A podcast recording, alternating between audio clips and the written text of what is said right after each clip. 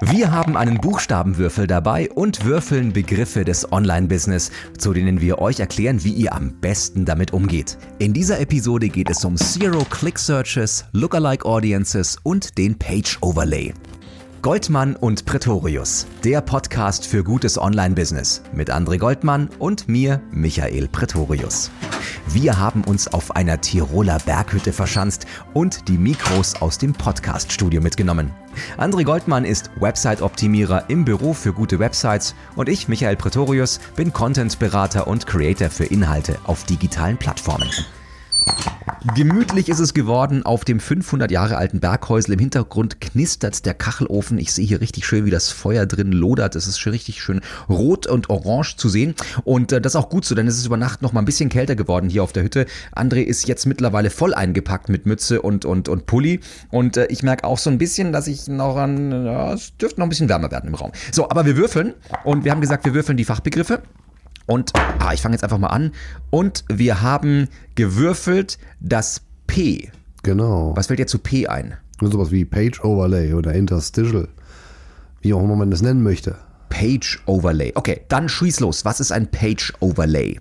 Ja, also man kennt es vielleicht, ähm, äh, früher hat man das Exit Intent genannt, dass man quasi mit der Maus äh, eigentlich die Website verlassen möchte und dann zack, reagiert die Website und legt einfach mal einen Layer auf die Website, wo sie zum Beispiel den Nutzer daran hindern möchte, einfach so zu gehen. Bei einem Online-Shop zum Beispiel werden dann oftmals gerne Gutscheine verteilt. Bei anderen Websites wird zum Beispiel eingeladen, ähm, sich für den Newsletter zu abonnieren. Oder zum Beispiel, wenn man bei uns auf der Website ist und man klickt auf den äh, Podcast zum Starten, auf Play, dann öffnet sich zwei Sekunden danach ein Page-Overlay, wo ich dich einlade, zum Abonnieren des Podcastes. Mhm. Ich kenne den Page Overlay auch sehr früh, dass man ihn gar nicht beim Exit sieht, sondern schon beim Rankommen. Und das finde ich manchmal sehr schwierig. Ich habe die Website noch gar nicht richtig aufgemacht. Ich habe das bei Konferenzen zum Beispiel ganz oft, dass ich mich für das Programm informier über das Programm mhm. informieren möchte, wissen möchte, worum geht es in dieser Fachkonferenz, wer spricht da. Und dann knallt mir dieses Newsletter-Formular ins Gesicht, wo ich sage so, jetzt Newsletter abonnieren. Wo ich sage so, nee, mhm. ich bin doch jetzt gerade bei euch, um mich zu entscheiden, ob ich jetzt äh, auf diese Konferenz fahren möchte und dann ein Ticket kaufen möchte ich will doch jetzt nicht dein Newsletter abonnieren. Ja, Gibt es so einen Moment, wo das zu früh oder zu spät ist und kann man das irgendwie messen, wann der richtige Moment für so ein Page-Overlay ist? Ja, ich sage immer, wenn immer wenn es kontextlos ist, dann ist es einfach genauso, wie du es nämlich empfunden hast. Nämlich der Kontext ist nicht vorhanden. Also Watschen ins Gesicht, wie man hier in Tirol sagen würde. Ja, genau. Äh, also es kommt quasi äh, das Tool, was, was man eben benutzt, um so ein, äh, zum Beispiel eine Newsletter-Anmeldung über einen Page-Overlay zu benutzen, hat eben nur so ein paar begrenzte Möglichkeiten. Wie zum Beispiel zeige nach zwei Sekunden oder nach 80% Scrolltiefe eben unser Overlay an. Das hat aber überhaupt nichts mit dem Kontext des Nutzers zu tun. Das Beispiel, was ich gerade genannt hatte, zum Beispiel Nutzer drückt auf Play, startet den Podcast und kurz danach kommt das Angebot zum Abonnieren. Das heißt, er hört in dem Hintergrund schon. Er hört, was er quasi abonnieren kann und er wird quasi eingeladen und das stört ihn so gesehen auch gar nicht, weil er ja auf der Website ist, um den Podcast zu hören und er bekommt ein Angebot, was kontextuell zu dem passt, was er gerade macht. Anderes Beispiel, wir sind auf einer Bewerberseite, also Thema Recruiting. Jemand informiert sich über Stellenangebote bei deinem Unternehmen liest sich das durch, könnte dann irgendwann nach ein paar Sekunden ein Page-Overlay kommen mit, möchtest du mit jemandem telefonieren, möchtest du eventuell dich bewerben? Oder wäre das auch zu, ja, das wäre jetzt auch ein Kontext, oder? Das wäre zumindest ein passender Kontext. Ähm, das, was ich ähm, finde bei den meisten Page-Overlays, ist allerdings, dass die Art und Weise, wie sie integriert werden, oft sehr nutzerfeindlich ist. Mhm. Äh, also Page-Overlay wird immer automatisch damit auch äh, betitelt, es überdeckt auch farblich die komplette Website darunter. Aber die wenigsten setzen zum Beispiel mal ein transparentes Page-Overlay ein, weil das, was du gerade zum Beispiel sagst, möchtest du mit jemandem telefonieren. Oder chatten. Oder Support. chatten. Dazu muss ich ja nicht zwingend die ganze Website äh, dicht machen. Mhm. Ich gucke ja auch nicht in ein Schaufenster, äh, wo ich mir gerade die Produkte angucke und auf einmal fährt oben, oben eine Jalousie runter, wo drauf steht, möchten Sie online kaufen. Also, das wäre im Endeffekt das Gleiche. Äh, stattdessen könnte man noch sagen, wir machen ein transparent, transparentes Overlay, mhm. wo ich zusätzliche Informationen anbiete, weil der Nutzer eventuell das, was du gerade sagst, vielleicht verunsichert ist, was soll ich als nächstes tun? Ähm, und da bietet sich ja eigentlich sowas wie Anrufen durchaus an. Mhm. Aber man kann eben auch so ein Page-Overlay transparent machen, aber es macht halt fast keiner. Wie sieht es aus, was Page-Overlays angeht für ähm, Pop-up-Blocker und Suchmaschinenoptimierung? Sind diese Page-Overlays blind? Früher gab es mal so, dass man gesagt hat, man hat das früher auch mal Lightboxen genannt, dass man gesagt, eine Lightbox, was da drin steht, wird für Google nicht erkannt. Eine Lightbox ist schon mal ein Unterschied.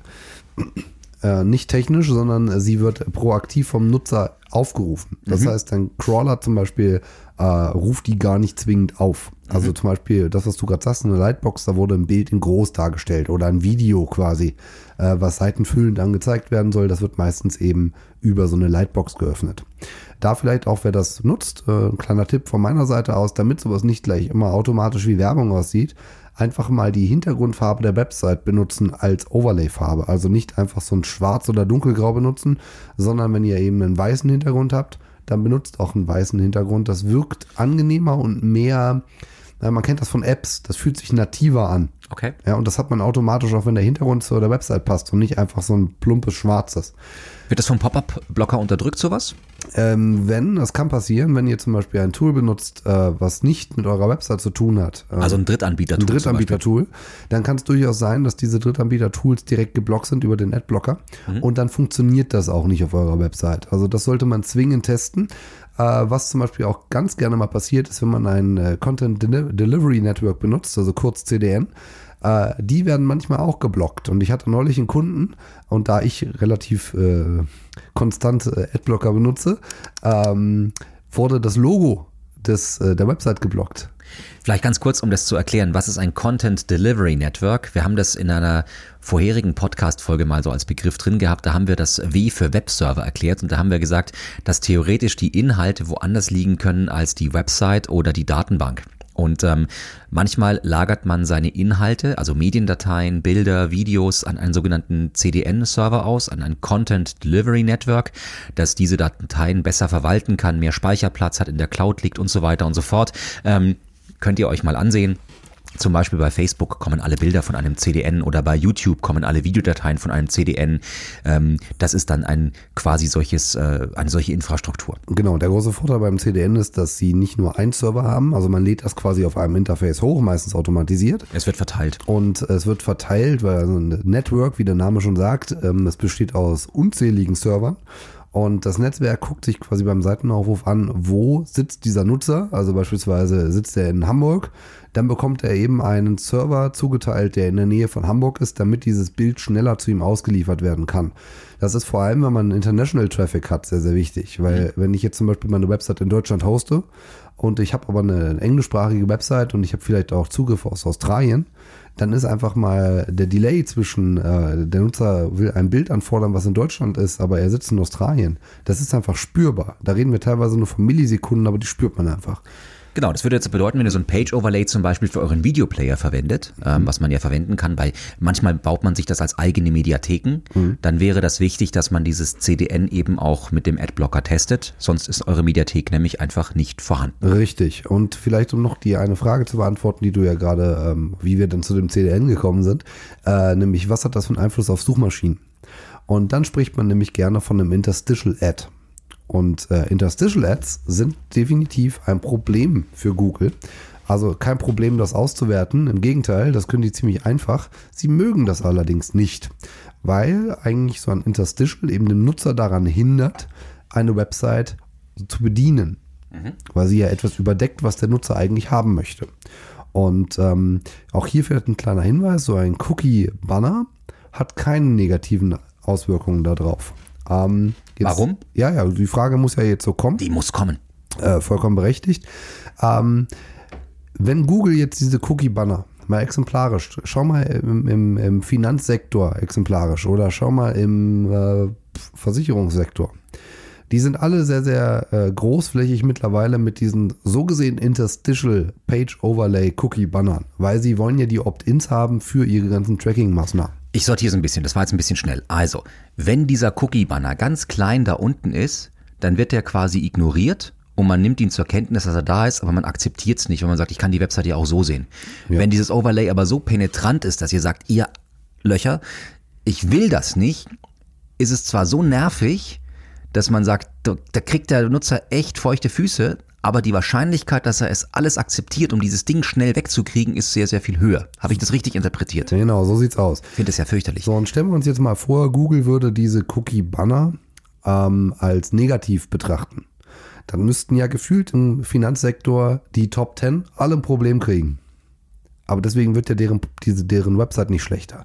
Also sagen wir es mal so, ähm, einfach ausgedrückt, Interstitial, also die Cookie-Banner, die auch vollflächig sind, sind mit Vorsicht zu genießen, bitte diese Aussage, ein akzeptiertes Interstitial. Sie werden quasi nicht als Interstitial-Ad gewertet. Das ist Stand heute. Zum Tag der Aufnahme. Ich, ich sage das Datum dazu. Heute ist äh, Mittwoch, der 19. Februar, wobei wir uns vorgenommen haben, diese Folgen so zeitlos zu produzieren, dass man sie auch an einem Donnerstag, den äh, 34. April 2085 noch hören kann. Das Richtig. wird, Das ist die andere Frage.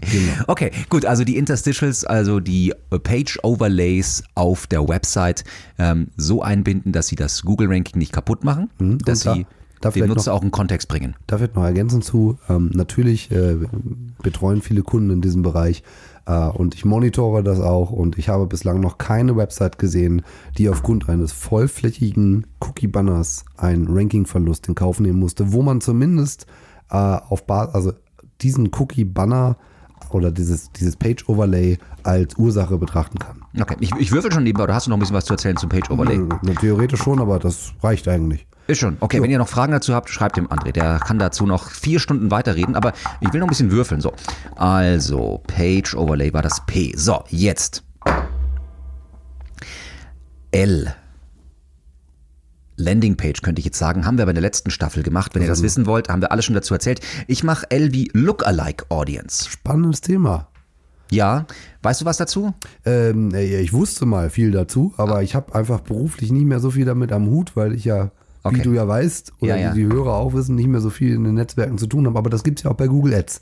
Genau. Da heißt es zwar anders, aber im, im Kern Dann fange ich, also André hat sich ein bisschen aus den sozialen Netzwerken verabschiedet, hat sich ähm, vorgenommen, ein bisschen nachhaltiger sein Online-Verhalten etwas sparsamer zu machen. Das ist eine sehr interessante Lebensweise. Das kann ich mir beruflich nicht ganz erlauben, weil ich in dem Social Media einfach meinen äh, Schwerpunkt der Inhaltskreation habe. Deswegen komme ich dazu. Also Lebensweise. Lebensweise, habe ich das richtig gesagt? Ja, so ein bisschen. Das, das, ja. Ja, nein, ich finde das hochspannend. Wir haben da gestern beim Abendessen drüber diskutiert, ähm, wie man so Datensparsamkeit, Online-Sparsamkeit, ähm, ich habe das so ein bisschen als meaningful ähm, Verhalten be bezeichnet. Egal, so anderes Thema, machen wir ein andermal. Ähm, Lookalike Audiences, das deutsche Wort dafür wird manchmal auch als Zwillingszielgruppe bezeichnet.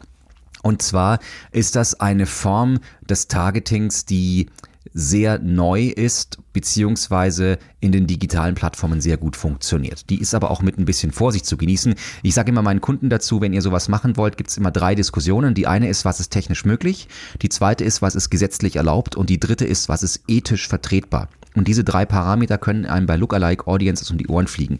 Es gibt also manche Themen, da ist das völlig ethisch okay. Bei anderen Themen ist das ethisch völlig indiskutabel. Wo würdest du das zum Beispiel als nicht okay an betrachten? Beispielsweise, ich mache jetzt ein ganz krasses Szenario im Lobbyismus. Ich mache eine Restaurantkritikseite, Website? Website, ein, ein Foodblog, den ich ausschließlich über Twitter-Anzeigen bewerbe in Nutzern, die dem EU-Parlament folgen oder Mitglieder des EU-Parlaments sind, die alle bei Twitter einen Account haben. Das sind die einzigen, die diese Foodblog-Anzeige sehen. Und auf dieser Website lege ich einen Tracking-Pixel von Facebook, Twitter, Google, LinkedIn und so weiter fest. Und den Leuten, die dieses Foodblog besuchen, spule ich über drei Jahre Nachrichtenmeldungen aus, dramaturgisch äh, hochgradig auf äh, hier musst du handeln, warum Wrecking die geilste Idee ever ist. Dann habe ich nur Politiker rausgezogen oder Lobbyisten, weil ich eben dieses Targeting genommen habe. Das heißt, dieses Foodblog war nichts anderes als ein Honeypot, ein Content-Köder, mit dem ich gewisse Nutzergruppen identifiziere, die in Brüssel und Umgebung essen gehen müssen. Ja, äh, Fischrestaurants, was auch immer, und äh, speichere die gewissen Merkmalen ab. Und wenn die mir zu sehr an Fisch interessiert sind, dann äh, kommen sie wieder raus aus dem Honigtopf. Wenn sie sich auch für Politik interessieren, bleiben sie drin. Das heißt, wir haben ähm, sogenanntes Behavioral Targeting. Ein anderes Beispiel, das ich dafür mal mache, ist, ähm, es gibt Dinge, die versteht man nur, wenn man mit einer Bettdecke zwischen den Knien schläft. Jetzt kann es sein, dass einer von euch da draußen sich angesprochen fühlt, weil er mit einer Bettdecke zwischen den Knien schläft. Ich kann bei Facebook keine Anzeige schalten, die nur Leuten ausgespielt wird, die mit einer Bettdecke zwischen den Knien schlafen. Nicht? Ich kann aber ein lustiges Video machen und kann sagen, Dinge, die du nur verstehst, wenn du mit einer Bettdecke zwischen den Knien schläfst und kann das Nutzungsverhalten aus diesem Video abspeichern, kann sagen, das sind 200, 400 Leute gewesen, die sich ähm, dieses Video angeguckt haben und dann spule ich das an Leute raus, die so ähnlich ticken im Darf ich ganz kurz fragen, ist das jetzt nur ein Beispiel gewesen? Oder Das ist war jetzt ein- wirklich Nein, das war jetzt ein pures Beispiel, um es greifbar zu machen. Du kannst das bei vielen anderen Sachen machen. Leute, die sich für Pferdefutter interessieren, Leute, die äh, sich für LKW-Tuning interessieren. Also gerade im B2B-Bereich ist das sehr, sehr spannend, weil du einfach gewisse B2B-Zielgruppen bei Facebook sehr schlecht einkaufen kannst, weil alle glauben, es ist pures B2C. Wenn du aber sagst, naja, das ist eine Zielgruppe, die hat sich den ganzen Tag nur Kräne angesehen oder Förderbänder oder hat ähnliches Surfverhalten, ähnliche Netzwerke, dann kann ich hier sehr schön sogenannte Zwillingszielgruppen bilden, was eben auch bei YouTube und Google der Fall ist. Wie würdest du die Nutzer exemplarisch, ähm, wenn ich so ein Video hochlade bei YouTube ähm, und ich würde nicht über eine eigene Website gehen, könnte ich sie bei Facebook dann targeten? Wie würde ich diesen, diesen, diesen Ich mache ein Beispiel. Plattform-Mix hinkriegen? Ich habe ein Beispiel bei mir aus dem Seminar, das ist auch nur ein Seminarbeispiel bei mir. Ich habe ein Video hochgeladen, das heißt Testbild. Das ist ein ganz normales Testbild, sieht ein bisschen aus wie das Testbild aus den 80er Jahren im Fernsehen. Und dieses Testbild macht 60, Sekunden, 60 Minuten lang Piep. Also Piep.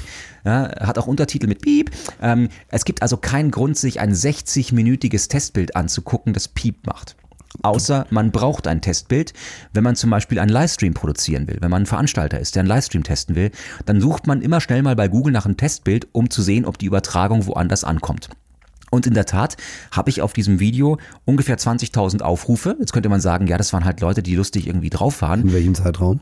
von, also innerhalb von einem Jahr, 20.000 Aufrufe und mit einer Verweildauer von über 15 Minuten. Und wenn man sich über 15 Minuten Piep anguckt, dann bedeutet das, dass man hier wirklich was testen wollte. Also habe ich jetzt auf diesem Video eine Nutzungsweise von Leuten, die wohl irgendwo aus diesem Segment kommen muss. Jetzt kann man sagen, ja, Michael, aber vielleicht hat sich auch jemand einen neuen HD-Fernseher gekauft und möchte den richtig konfigurieren, dann guckt er sich dieses Video auch an. Richtig. So, und jetzt kann ich äh, bei Google reingehen und kann sagen, ich schalte in den Google Ads eine neue Zielgruppe frei und sage, das sind Nutzer von dem Kanal Michael Pretorius, die sich dieses Testvideo angeguckt haben. Und diesen Nutzern wird zum Beispiel jetzt im gesamten Google Display Netzwerk eine Anzeige ausgespielt. Zum Beispiel, so konfigurierst du deinen Livestream mit einem RTMP-Server. Das ist so speziell wiederum, dass das nur Leute verstehen werden, die sich für Livestreaming und Produktion interessieren. Das heißt, mit der zweiten Anzeige schärfe ich diese Zielgruppe Alles klar. und schicke die jetzt auf meine Website Ja. Wo ich ein Angebot mache. Und jetzt kann ich aus diesem Dreiklang aus, haben den Köder gefressen, haben die Anzeige geklickt und waren auf der Website, mir immer besser die Zielgruppe zusammenbauen.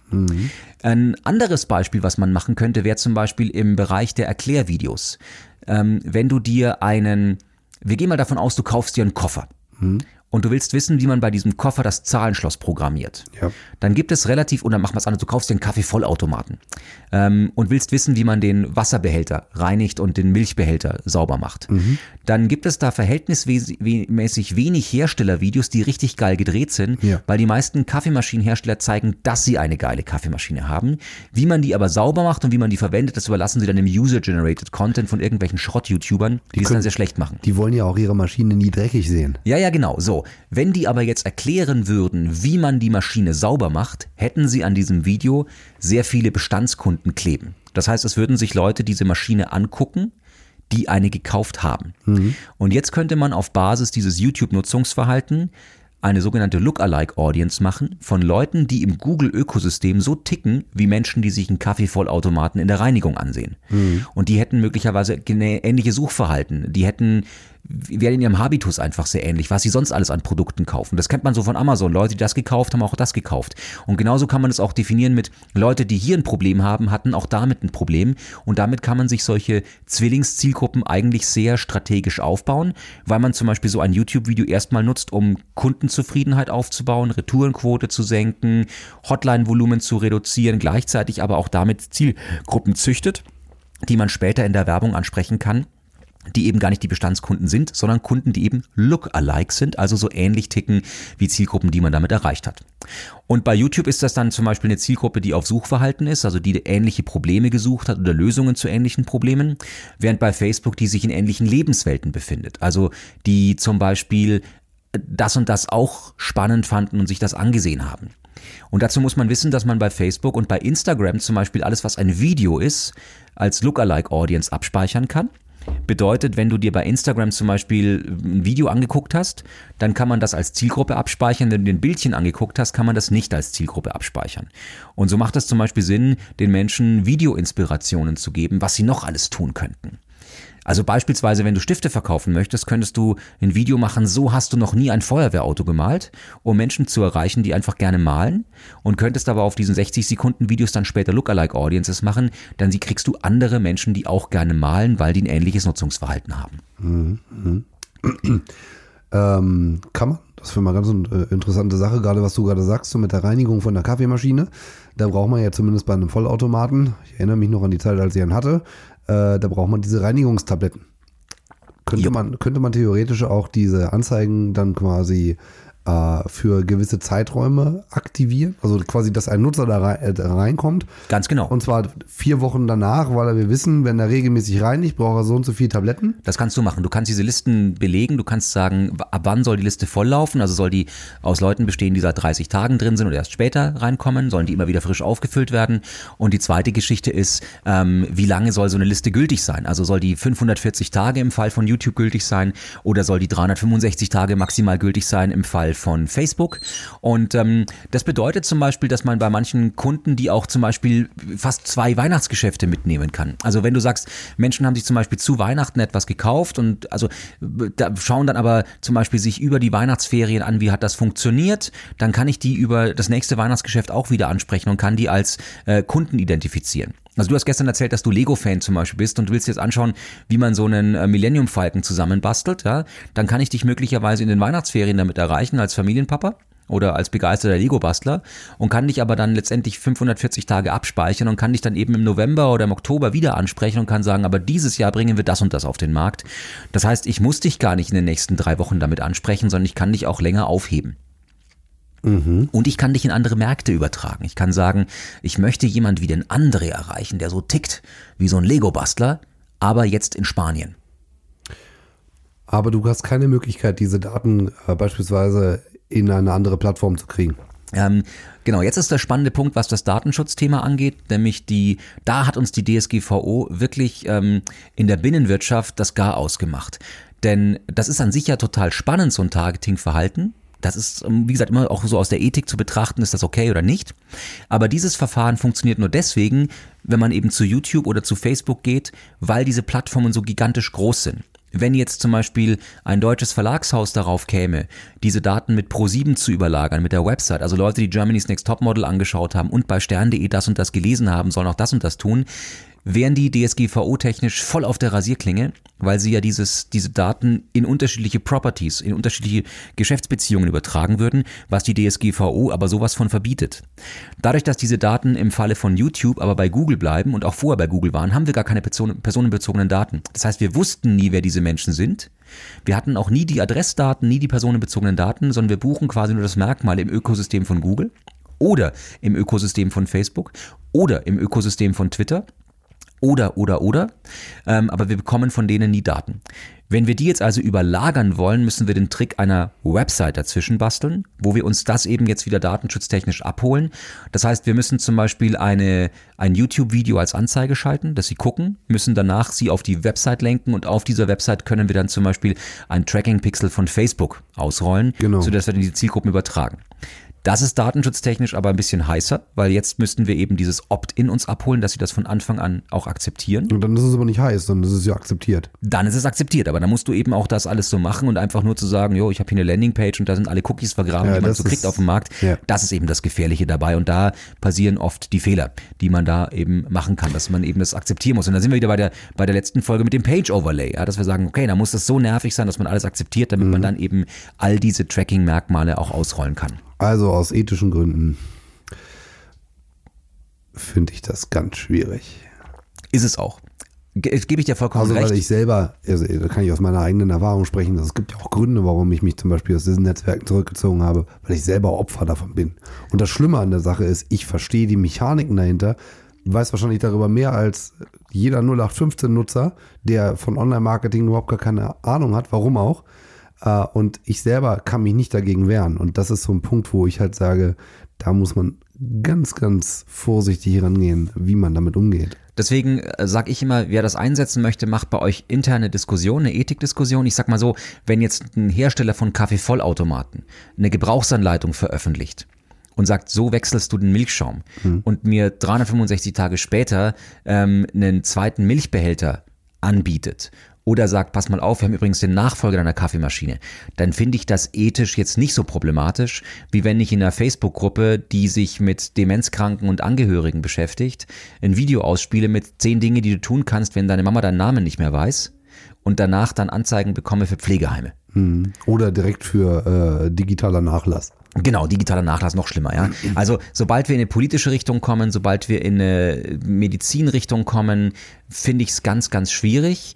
Ähm, das kann aber auch was anderes sein, dass wir zum Beispiel sagen, du hast, ähm, wir haben in der letzten Folge drüber gesprochen, über das Thema Cookies. Ja, du verwendest zum Beispiel den Rechner gemeinsam mit deinem Lebenspartner oder mit deiner Lebenspartnerin und der hat gewisse Sachen, gewisse Ängste, hat eine gewisse Krankheit, hat Symptome gegoogelt und will aber mit dir noch nicht drüber reden.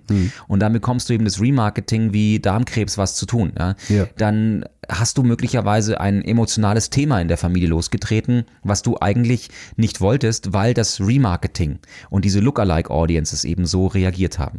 Und äh, das Thema an dem Lookalike ist ja nochmal das Besondere, dass du noch nicht mal selber so reagiert haben musst, sondern du musst nur ein ähnliches Nutzungsverhalten haben, wie jemand, der dieses Verhalten von dir hatte. Und das geht ja relativ schnell. Das geht sehr, sehr schnell und das merken wir vor allem in der Politik, dass es Menschen gibt, die einfach sich in alle möglichen Richtungen radikalisieren, weil sie in äh, Facebook-Gruppen hängen, weil sie Tweets lesen, weil sie auf Nachrichtenseiten klicken und dieses ganze Thema Fake News ähm, passiert ja so. Ich habe neulich einen, äh, sehr spannend, einen YouTube-Kanal gesehen, der nennt sich Polizei Deutschland der natürlich nicht die Polizei Deutschland ist. Und dann habe ich bei der Polizei angerufen in München und habe gesagt, was machen wir denn da jetzt? Also ist das jetzt, das ist ja Amtsanmaßung.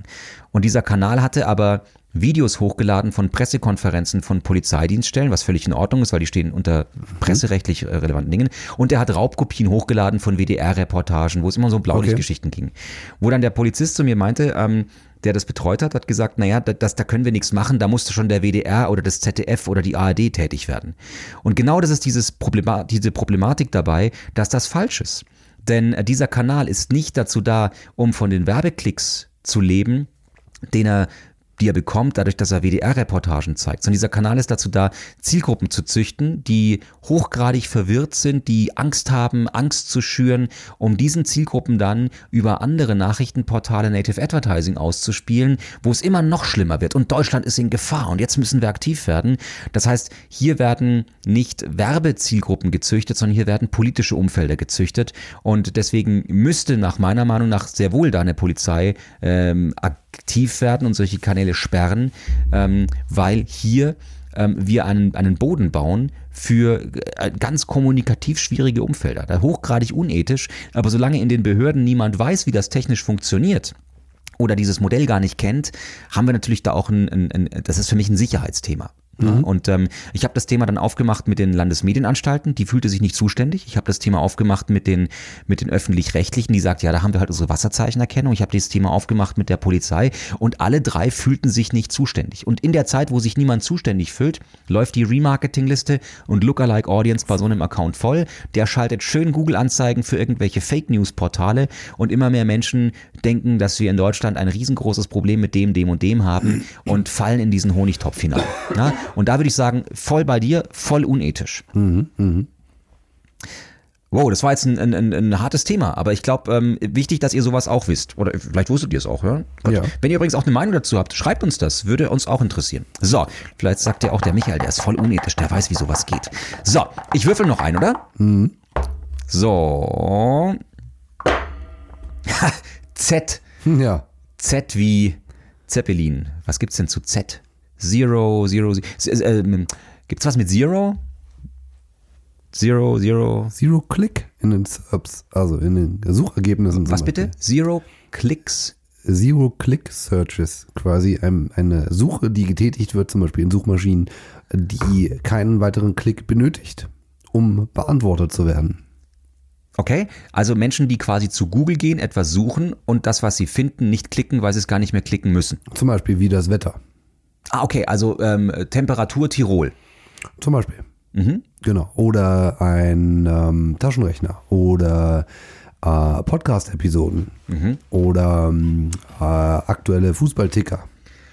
Okay, das ist spannend, weil äh, jetzt könnte man sagen, Google wird immer schlauer. Man, ja. man braucht ja keine Website mehr. Oder wenn, wenn man Google sucht, äh, dann, also der Nutzer will es halt, also ihr kriegt dann, also Wetter finde ich ein schönes Beispiel. Mhm. Aber wie findet das Wetter.com oder Wetter.de oder, oder der Weather Channel, finden die das cool, wenn man quasi aus deren Websites die Informationen rauszieht und da reinmacht? Sind wir da beim Thema Leistungsschutzrecht? Das böse Google klaut die Daten und äh, lenkt sie nicht weiter? Oder ist das für einen Website-Betreiber sogar ziemlich gut, wenn er da gelistet wird? Also ähm, im Beispiel von dem Wetter ist es so, das ist jetzt, ich merke mir so Jahreszahlen nicht mehr, aber das ist schon viele, viele Jahre bei Google zu finden. Mhm. Und äh, wenn man ein bisschen nach unten scrollt, ja, du guckst zum Ofen. Ich gucke zum Ofen. Wenn du weitersprichst, ich schüre nochmal Holz nach, weil sonst haben wir ein Wetterthema. Morgen. Äh, richtig, sonst haben wir auch Wetterthema hier drin. Also im Beispiel von dem Wetter ist es so, dass das eine Kooperation ist. Ich meine mit weather.com. Äh, da steht auch unterhalb dieses Kastens. Das heißt, ähm, an der Stelle ist es vielleicht gar nicht so doof gewesen, von weather.com in diese Kooperation einzusteigen, weil sie vorzeitig Bescheid wussten, dass das alte Modell, dass sie quasi Traffic über Wetterdaten bekommen, nicht mehr lange existent ist für sie. Also das heißt, sie wussten, die Wetterergebnisse oder die Wetterprognosen werden in naher Zukunft bei Google erscheinen. Und wenn nicht wir diese Informationen liefern, dann wird halt irgendwer anders diese Informationen liefern und wir haben am Ende nichts gewonnen. Ähm, der Vorteil an der Stelle eben für Weather.com war, dass sie eben vorzeitig ihr komplettes Content-Modell oder die ganze Strategie umstellen konnten, sodass eben diese reine Information von Temperaturen oder regnet es heute, regnet es morgen, eben nicht mehr Hauptbestandteil ihrer Strategie waren, sondern dass sie eben, äh, wie zum Beispiel ähm, die äh, zehn schlimmsten Unwetter letzten Jahres und solche, ich sag jetzt mal, äh, ähm, äh, ähm, ja, solche ja, ja, Meldungen halt. Meldungen halt, auf die man heute so macht, in Anführungszeichen. Sie konnten das eben entsprechend umstellen. Ist aber irgendwie auch schade. Aber jetzt haben wir ja ganz andere Sachen, wie zum Beispiel, ich sag mal sowas wie chefkoch.de. Ja, mhm. also ich frage mich, wie macht man, äh, wie, wie, wie macht man Münchner Weißwürste oder wie geht Kaiserschmarrn oder äh, wie geht äh, Krapfen? Und dann bin ich früher, war halt das erste Ergebnis chefkoch.de. Ja. Und was ich jetzt habe, ist halt ein Suchergebnis, wo drauf steht, äh, Wasser heiß machen, Würstel ziehen lassen und Senf dazu. Ist das so? Geht ziemlich, also ich habe das neulich mal gesehen beim Kochen in also, der Tat, dass ich schon solche Ergebnisse hatte. Es gibt die Featured Snippets, da sind solche ah. Sachen schon drauf. Okay, also dann, aha, gefährliches Halbwissen von Herrn Pretorius. Es gibt also die Zero-Click-Search und es gibt die Featured Snippets. Was ist der Unterschied? Naja, Featured Snippets ist am Ende nur ein erweitertes Snippet, ähm, wo eventuell eine Grundsatzinformation schon drinsteht. Ähm, Beispiel, ich habe neulich nach der Körpergröße von Lemmy Kilmister gesucht. Natürlich. Ja, und äh, bei, einem Konzert. Und äh, dort bekam ich dann quasi diese Informationen schon direkt im sogenannten Featured Snippet. Das ist quasi ein, ein, ein, ein Teil dieser Website, in dem die Antwort schon drin steht. Diese äh, Featured Snippets ähm, sind zum Teil eben Bestandteile aus dem Content. Mhm. Teilweise macht aber auch Google diese ähm, Antworten selbst aus Bestandteilen. Das heißt, die mixen sogar Sätze zueinander, die dann inhaltlich sich so, das ist quasi die perfekte Antwort auf diese Frage. Aber diese Featured Snippets sind nicht die, äh, sind nicht gleichzusetzen wie zum Beispiel so eine Wetterintegration. Weil mhm. die Wetterintegration ist wirklich ein festes Modul, wo ich am Ende wirklich auch grafisch aufbereitet all das habe, was ich benötige. Und die Featured Snippets sind doch etwas, ich sag jetzt mal, ähm, optisch sehr ähnlich, weil sie am Ende wirklich nur Text darstellen mit einem Bild äh, oder auch Listen, Tabellen. Sowas wird gerne als Featured Snippet ausgegeben. Und jetzt könnte man natürlich sagen, hm, ich als Website-Betreiber kriege ja dann keinen Traffic mehr. Mhm. Ich bin da eigentlich ziemlich äh, klar positioniert so, wenn eine Suche so simpel zu beantworten ist, dass sie quasi, äh, wie zum Beispiel die Körpergröße einer Persönlichkeit, dazu brauche ich diesen Nutzer nicht auf meiner Website. Mhm. Weil der will nur die Körpergröße wissen. Warum sollte ich diesen Besucher auf meiner Website haben? Jetzt könnte man sagen, naja, dann könnte ich dem ja über einen äh, Page-Overlay äh, einen, einen Newsletter-Abonnenten draus machen. Oder meine wunderbaren Remarketing-Pixel. Ja, zum Beispiel. Äh, aber da muss man sich wieder die Frage stellen, jemand, der die Körpergröße von einer Person wissen will, will der sich jetzt für einen Newsletter anmelden von so einer Website, die mir die Körpergröße von einer Person darstellt? Mit einer hohen Wahrscheinlichkeit nicht. So, und ich finde bei all solchen Fragen oder bei Fragestellungen, und das sind auch die Momente, wo Google eben auch direkt die Antworten liefert, das kommt ja nicht zu jedem, zu jeder Suchanfrage gibt es ja kein Feature-Snippet, sondern immer dann, wenn man relativ sicher sagen kann, der Nutzer, der eine sehr, sehr klar definierte Frage stellt, kann auch eine kurze Antwort zurückbekommen. Dann werden Feature-Snippets ausgegeben. Also will sagen, hätte man, äh, würde man zum Beispiel Gebrauchsanleitungen so formulieren, dass sie in diesen Zero-Click-Searches reinkommen, wie, wie wechsle ich einen Staubsaugerbeutel? Das gibt es. Dann ähm, kommt da sofort die Antwort, dann würde der Hersteller davon ja auch profitieren, weil man eventuell sagt, du, dann schickt er den Staubsauger nicht mehr zurück oder er ruft nicht bei uns in der Hotline an und beschwert sich, dass er kaputt ist, weil er sieht bei Google bereits auf den ersten Klick ähm, oder ohne den ersten Klick, äh, wie man den Staubsaugerbeutel wechselt. Genau. Und äh, ich finde die Diskussion, ob jetzt so, so eine Zero-Click-Search quasi äh, gut oder schlecht ist, die taucht taucht eigentlich immer nur auf bei, ich sage jetzt mal, ganz klassischen Online-Portalen, die zum Beispiel über ähm, Anzeigen ihr Geld verdienen. Mhm. Bei einem ähm, Hersteller, das, was du gerade gesagt hast, wird so es eigentlich nicht negativ aufkommen, weil da fällt das so automatisch als Service raus. Mhm. Ja, weil man halt sagt, okay, ähm, der Nutzer bekommt sofort die Informationen, die er haben wollte. Das ist doch super. Warum sollte man das jetzt negativ betrachten? Ähm, weil ich denke halt, eine Suche, die so einfach zu beantworten geht, die brauche ich nicht auf meiner Website. Mhm. Also erinnert mich so ein bisschen an den, an den, an den Clickbait, ich glaube es war Focus Online, die gesagt haben bei Facebook, zu dieser Uhrzeit wird Theresa May den Brexit verkünden, wo ich mir auch gedacht habe, die gesamte Information wird wahrscheinlich 12.03 Uhr heißen, dafür brauche ich doch jetzt nicht auf die Website gehen. Mhm. Und manchmal ist es in der Tat so, dass sich da Verlage ihr eigenes Grab schaufeln, indem sie so irrelevant versuchen, Traffic aufzubauen auf ihre Seiten, um ihre drei Ad-Impressions zu kriegen, ja. ähm, dass man ihnen auch einfach beim Sterben helfen sollte. Aber und, ähm, und, und das, was du gerade genannt hast, ist eigentlich auch ein gutes Beispiel, wie man die Reputation kaputt macht. Ja. ja. Hatte ich auch neulich bei, wie ich schon mal sagte, ich lese in Rolling Stone. Da hast du dann sowas, hier holt Deepish Mode Alan Wilder zurück auf die Bühne. Dann denkt man sich als Deepish Mode-Fan, ja, super, endlich sind sie wieder zusammen. Das ist natürlich total Humbug ist, das passiert nicht. Klickt man in den Artikel rein, sieht man ein Video, was mehrere Jahre alt ist, wo der halt mal einen Song zusammengespielt hat. Aber sie schüren quasi mit der Freude des Fans eine Erwartung, die dann natürlich nicht erfüllt wird. Das heißt, ich gehe da positiv gestimmt drauf ja. und habe aber dann eine Negativ-Erfahrung, weil ich denke, oh, ihr wollt mich hier schon wieder veräppeln. Tja, aber geh mal am Zeitschriftenregal im Edeka vorbei. So funktioniert die Boulevardpresse komplett, die Yellow Press. Nach ja. diesem Prinzip viel Versprechen, wenig dahinter.